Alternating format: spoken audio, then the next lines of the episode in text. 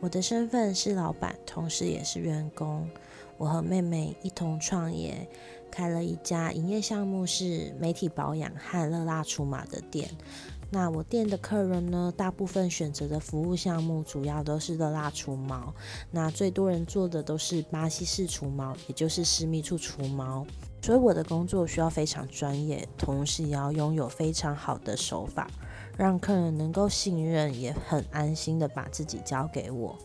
那因为我们啊规模还很小，所以其实基本上有很多事情都是自己来的，例如是客服、嗯行销，还有规划活动，甚至是美工等等。